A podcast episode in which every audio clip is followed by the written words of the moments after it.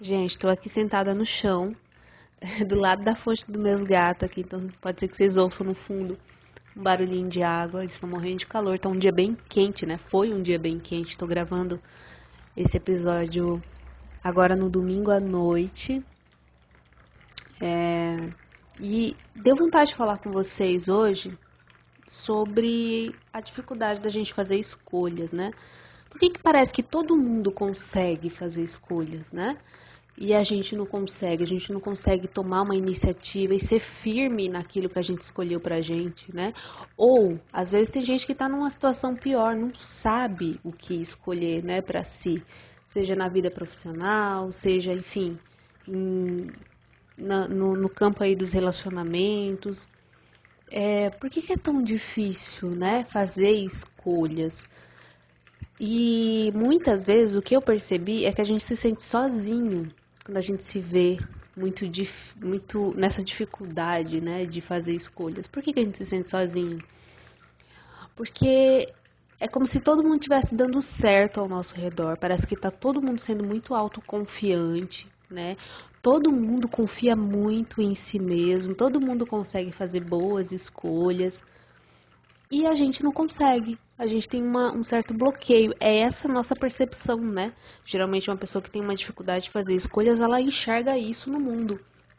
De que todo mundo consegue, menos ela, né? Mas aí, presta atenção nisso aqui, gente. É um insight que eu acho que é óbvio, é muito simples, mas às vezes o óbvio precisa ser dito, né? O óbvio precisa ser dito.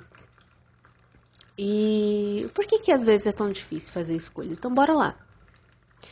A, a dificuldade de fazer escolhas vem da sua ansiedade. Nossa, Flávia, que descoberta. A gente descobriu a América com, essas, com esse seu insight. A dificuldade de fazer escolha vem da ansiedade. A ansiedade, gente, a ansiedade negativa, né? Não é aquela ansiedade que provoca ações na sua vida. É a ansiedade que te joga lá no futuro e faz você morar lá no seu futuro, né? É, sendo que a única coisa que existe é o agora.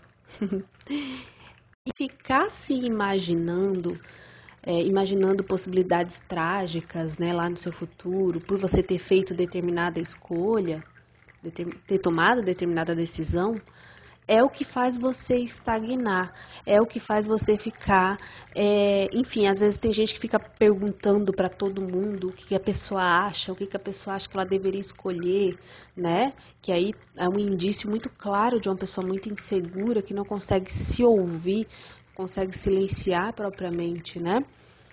É, para entender o que ela mesma quer, né, o que ela mesma acha que é importante para ela, independente das consequências, mas naquele momento é o que ela sente que é para ela, né?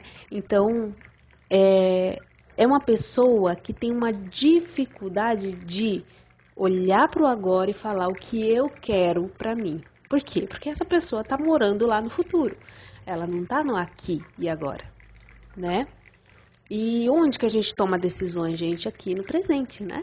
No momento presente. Você não precisa também virar um Buda para você conseguir ficar no agora. Você só precisa é, perceber os conceitos mentais que você está pegando de outras pessoas, os julgamentos que você está colocando no seu campo magnético, né, o julgamento dos outros, a possibilidade dos outros te julgar, né, a possibilidade dos outros te chamar de fracassada, né, e, e jogando tudo para você, carregando todo esse peso, né? Então, perceba, recapitulando aqui, se você tem dificuldade de tomar decisões, de decidir, independente do que seja, pode ser da sua carreira até o sabor da pizza que você vai comer, você tem é, uma dificuldade de estar no aqui e agora.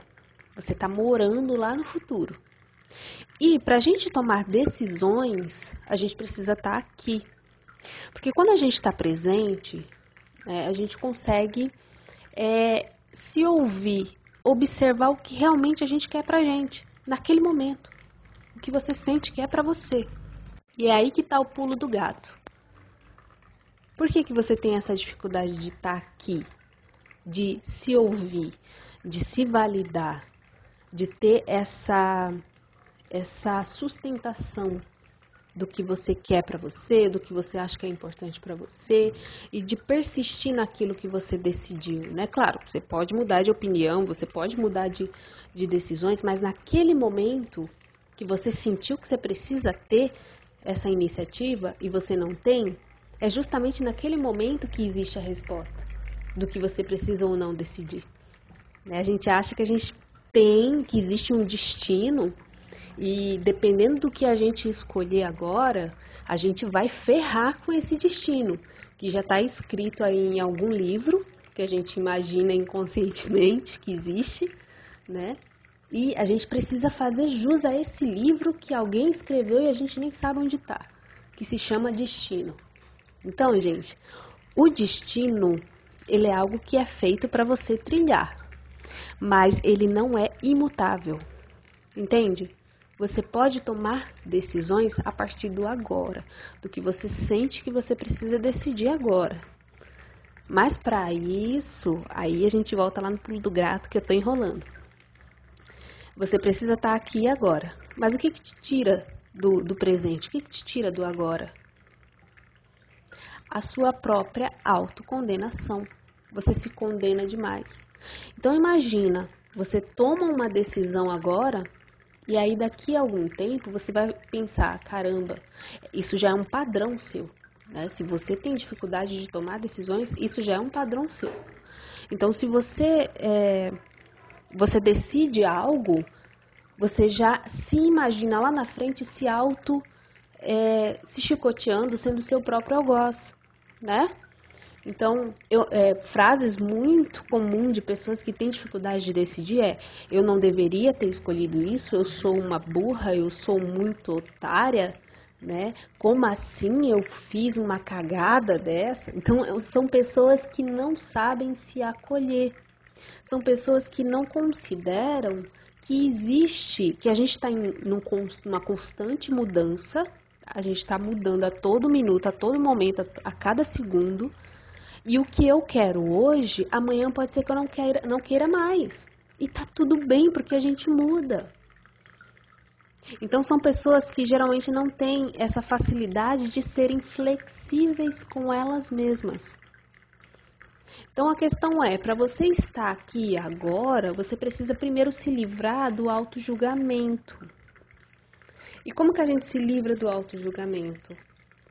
Primeira coisa, gente, parando de ficar nesse vício de julgar o outro, de questionar as escolhas do outro, de falar sempre sobre o que a prima de fulana fez e escolheu para a vida dela e você julga que é errado, que ela não deveria fazer isso. Se preocupar com você, olhar para você, acolher você. E é nesse movimento diário que você vai conseguir parar de se condenar e vai ter mais liberdade para fazer as suas escolhas sem ficar pensando no seu eu do futuro que vai te condenar, que vai te martirizar, que vai tirar o seu sono e que vai causar ainda mais ansiedade nesse ciclo vicioso. Então, veja se isso faz sentido para você.